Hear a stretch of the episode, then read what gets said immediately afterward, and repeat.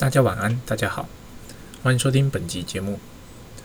在上一集跟大家分享啊，我会建议每一季拿去统计每一个经销商他累计至今的营业额，去对照你在去年年底所设定的营业目标，那去看每一个经销商到底是呃有符合预期呢，超出期待呢？还是远远落落后于设定的目标呢？在这边呢，呃，上一集没有讲到的，再补充一下。在我们从数字上，虽然说可以判断出说经销商到底他有没有达成目标，或者是说他离目标还很远，但是呢，其实还可以再做一个更深入的分析。也就是说，如果有余力的话。啊，应该再去做更细部的分析，就是说，他经销商这半年来订购了什么设备，也就是说，做产品品相的呃统计啦。你要去统计过去几年这间经销商他常购买的产品品相是哪些？那相对来看说，诶，今年上半年他购买的品相是哪些？是否跟以往有所不同？那这算是比较进阶的处理方式啊。其实它可以看的周期不会太不会太短，应该是说它看的周期差不多是以半年到一年去看啦。那不会是每一季去看。但是啊，我会非常推荐你去检视这样的数据。如果你们以前没有没有这样的习惯的话，举例来说，呃，我们澳洲的经销商啊，过去几年常常卖的就是 A 产品。比较多，或者是 A 产品周边的商品，但是在今年哦，在看统计数字的时候，在数字上表现的不错。就像我说的，其实澳洲在今年啊，受惠于他们跟中国交恶的关系，那很多的设备采购都转向呃，Not Made in China，就是非中国制造商。相对的，我们公司也有受惠。那回头去看，就会发现，诶，他今年订购了。蛮多不是 A 产品的东西啊，是 B 产品、C 产品。再回头去看过去几年的它销售的产品的品相，大部分以前还是着重在 A 产品，那 B、C 超少。但是这从去年开始到今年的年中，它的 B、C 产品提升上来了，而且提升的数量蛮高的。这个就数字上就很有意思了。虽然说它的销售总金额是提升的，但是它提升的部分是来自于不一样的产品的品相。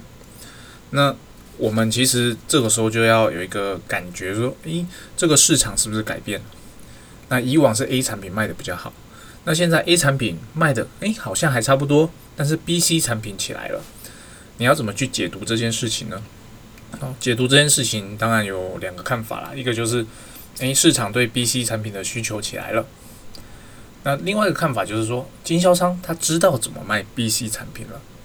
对我而言，当然是呃，我会比较倾向是我让经销商知道 B、C 产品该怎么卖了。所以对他而言，他就多了一个产品可以去卖。那成功推出之后，那一直就会有新的订单进来，新的订单进来。所以做这件事情的好处呢，就会只其实你就可以看到你的产品的生命力在每一个区域、每一个国家。哦，它的生长，它的这种不能叫生长周期啦，它的产品周期，所以说以往可能在某些国家 A 产品卖得很好，那是不是？诶，虽然说这个国家的营业额没有变，但它常卖的产品也许是从 A 跳到 B，B 再跳到 C，只是说它的总金额并没有太大的差异性，那导致于你并没有去发现这件事情。那发现这件事情有什么重要呢？你说？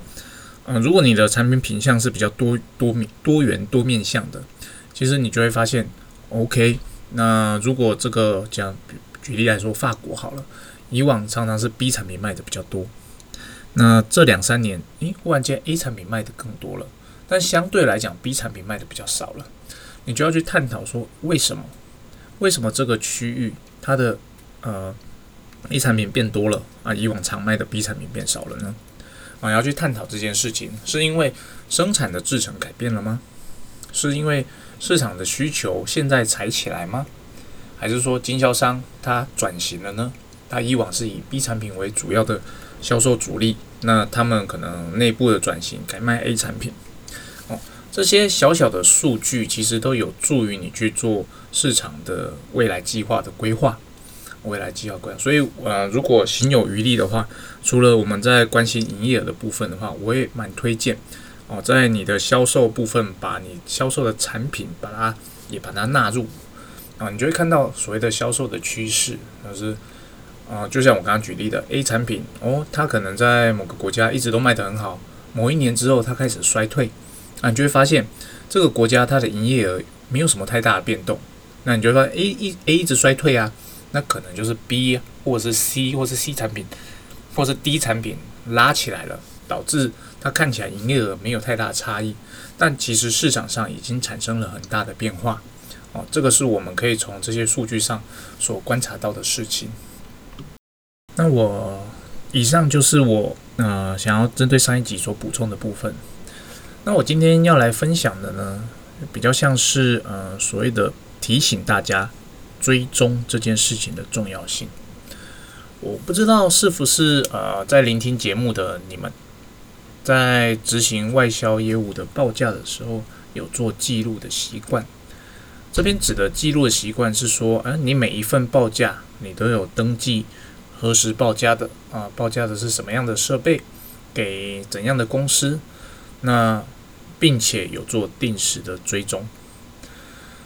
那我这边要提醒的是，虽然我们大部分公司，我相信都会有所谓的规定，就是我们报价出去之后多久要追踪一次，那可能是两个星期，可能是一个月，就是看单看产销售的产品别不同，那当然会有不同的追踪的周期。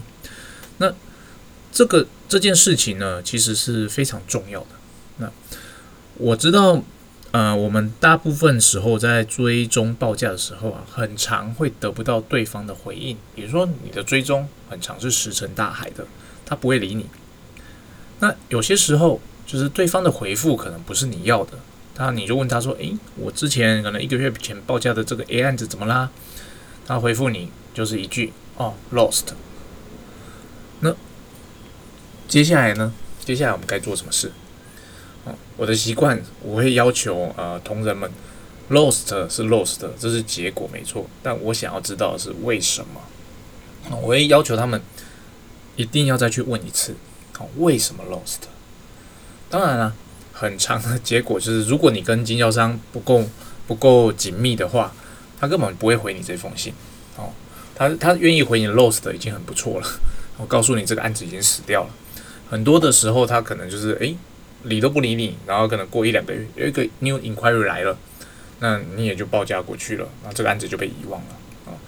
所以，呃，就像我前几集有说的，跟经销商保持良好的关系，其实我个人认为是有必要性的啊。当你跟他关系良好的时候，或者是说你传达出你跟他是一个 team 的时候，你在追踪的任何案件，哦，那他就会很认真的看待，因为你们是同一个 team 的。同样的，他在询价的任何案件，你也会很认真的看待，去准备这份报价单，因为你们是一个 team，啊一个 team，这是相互的，这是相互的。好，那我今天要提醒的啊，除了我们要做定时的报价追踪之外，另外还有一个很常被人家遗遗忘掉的，就是啊所谓的新询价或者是 end user 的询价。我相信大家一定有这样的经验，就是某些国家的终端使用者直接在网站上留言，或直接寄信到公司说：“诶，我想买公司的产品。”那我们最常做的一件事情，当然就是，嗯，先看看。举例来讲，是美国好了，啊，美国的一个德州的 N user 寄信来了，说：“诶，我想买你们家的那个自动设备。”那我们最直觉的做法就是，嗯，看看这个区域有没有经销商啊？有的话，就告诉这个客人说：“诶，请去联系我们的经销商。”同时也跟我们经销商说：“诶，有这个客人哦，诶，请 contact 他，提供他想要的设备。”我相信大部分的外销业务至少会做到这一步吧。哦，那也很不幸的，大部分的呃业务助理大概就只做到这一步而已。哦，那。通常这种 end user 的询价，它不会被登记在所谓的询价单里面，也不会登记在所谓的报价的呃 list 里面。其实这是非常可惜的一件事。像这种 end user 直接询价过来的，我会非常建议你要把它当成一份正式的报价。比如说，你今天把这份报价转啊转寄给了德州的经销商之后，你就要在德州经销商的报价的明细表里面把这个客人给他注记进去，就说，诶，有哦我有转呃转寄这个客人的询价给这个经销商。哦，那我们要定时，可能过一阵子要追这个经销商，诶，这个客人到底怎么样了？因为有些时候我们是提供经销商排价的嘛，那他并不会回头过来跟我们询价，因此我们不会知道说他到底有没有处理这个客户。那要是他没有处理呢？他因为事务繁忙忘记了呢？那其实不是非常的可惜吗？所以这件事情，呃，我们要习惯性的像这种 end user 的询价，也要把它登记在我们的报价的 list 里面。哦，另外一种呢？另外一种就是所谓的嗯，在洽谈合作的潜在经销商。那有些时候我们会收到一些询价，那这些询价你可能经过了解之后，它其实是想要跟公司合作的。那可能双方也谈到一点，不能讲到很深入啦，就是大概就是诶，我对你们家产品有兴趣，我想要在我的国家或我的区域卖你的产品，可不可以？那我现在有 A 产品的需求，你能不能报价给我呢？哦，我相信大家收到这样的询价一定很开心。然后我们就准备了一份报价单，把可能需要的呃文件资料，像行路啊、介绍啊、照片啊、影片连接啊，就先丢给他。好，然后呢，然后就忘记把它登记在我们的报价接单的那个 list 里面了。其实这是非常可惜的一件事情。很多时候啊，因为这些其实才是我们尊身为外销的业务人员最重要的客户，他就是主动找上门来，然后是可能是你未来的合作伙伴。那我们做完了这件询价报价之后，我们可能就忘记他了，因为他不是我们既有的经销商，你也不会把它登记在诶那个呢那个区域国家的那个表单中。那过了一阵子，哦，你可能才会想起来，诶。我当时报价的那个怎么没有下文了呢？相信如果现在在听节目的，那你本身是外销业务的话，那这个这样的情境应该会非常的有感。那如果您在听节目的你是呃，身为外销的业务助理，我相信你根本就不会记得这样的一个案子的存在，因为对你来讲，这它并不是你工作中的一部分，它并不是最重要的。最重要的是要顾好我既有的经销商。那这件事情呢，其实是非常重要的，尤其是我常常看到呃同仁，那有有一些在合作谈谈谈谈到一半的，或者是我谈到一半，请同仁 follow up 的，请他们做报价啦，就是说，诶，客人这个我已经谈到这个阶段了，那后续他需要怎么样的设备报价，你先提供给他，然后过了一阵子之后，我就会想说，怎么没有去追踪呢？为什么没有 follow up 呢？我就会主动的去。contact 这个客人说：“诶，请问你，我们当时谈的状况，你现在觉得怎么样了呢？”然后客人就会说：“有有有，哦，我们还在，我们还在讨论中。那我们还需要什么什么什么样的 information 来帮助我们做判断？”对，有没有发现这个差别在哪？有些时候啊，呃，如果我没有去做这件事情，就是我没有去追踪，主动追踪，对他们来讲，因为你并不是他目前呃很急需要的。急需要成成为伙伴的公司，所以他这件事情会把他会他会把它放在后面，其实他会把他目前手上有的案子或者有的工作先处理完之后，比较有空的时候才会来好好的思考这件事情。那如果他一直很忙呢？哦，或者是他诶，他料想不到的，他可能有另外一间公司，他同时有询价嘛？啊，问了两三间，就是要代理这样的产品，那另外两间非常的积极。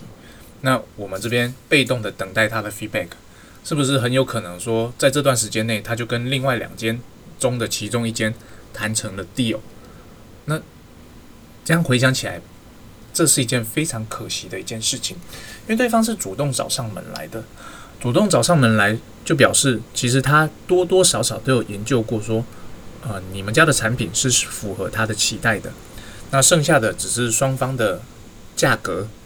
交易的条件啊，以及说那在 contact 的过程中，你们彼此的频率有没有吻合？有没有吻合？你有没有觉得，其实你少掉了非常多前端要去开发找到这间经销商的这个工作？哦，所以这件事情其实是非常的重要，我们却很长的去忽略、去追踪它。那像这种的，我就会呃盯得很紧，我会很主动的。如果在呃同仁那边他们没有主动去追踪的话，我就会直接跳出来，就是去 follow up 说，诶，请问你考虑的怎么样啊？有没有需要后续再讨论的地方啊？甚至有必要的话，我可能还会直接打电话过去。当然，打电话之前，我会先用别的方式去跟他取得 contact 啦。那我的习惯性就是一定会透过先试试看 LinkedIn 能不能找到他这个人，然后不行的话，那也许 Facebook 试试看。Facebook 也没有，Twitter 也可以看一下。哦，老实讲，现在的网络这么发达，你可以用各种的方式尝试去找到这个呃联络人，他比较 private 私人的联络方式。相信我，你一旦与他有了比较非 business 的 contact 之后，其实你们在谈生意的时候会比较好谈一点。这是我个人的经验谈。所以，就像我前面提到的，不要把工作跟呃，私人拆得太开，有些时候你要想着，其实工作中的呃认识的人也是可以变成私人的非常好的朋友哦，非常好的朋友。那我知道，呃，有些人就是想要公公司拆得很开嘛，但我个人认为，如果你今天在踏已经踏入了所谓的 sales 这个领域的话，这件事情呢，最好把它抛弃。我要抛弃，不是说你不能有私人的领域。而是私人的领域，其实你可以有很多种的方式去保有它。就像我认识的很多的外国人，而他们其实很高兴是彼此是除了工作之外还有联系的。但是老实说，他们平时也平常也不会随便打扰你啦。他也有他自己的生活啊。他只是对于说，诶，在遥远的呃台湾有一个人，好像是还蛮聊得来的，可以分享彼此的讯息。那真的需要他做商业上的资源的时候，他也有另外一个管道，也就是说私人的管道，因为关系上比较密切，他可以随时找得到你，由你这边去帮他。其实无形中也会促成彼此的生意往来更加的密切哦。所以其实我蛮推荐我们公司的部分，呃，在有限度的、有限度的可以把它混合在一起啦。好，以上就是我想要分享的。呃，除了我们做报价的登记之外，哦，我们的 N user 来的询价转给经销商，我们也要登记。那种潜在的经销商直接找上你的，你回复他之后，一定要主动积极的追踪。我这边讲的主动积极追踪，并不是所谓的死缠烂打，而是你要找出来你对他有价值的地方在哪里，去凸显这一块。哦，在每一次的 contact 中去凸显这一块，让他觉得，诶。确实，你对他来讲是有有利用价值的啊，是有利用价值的。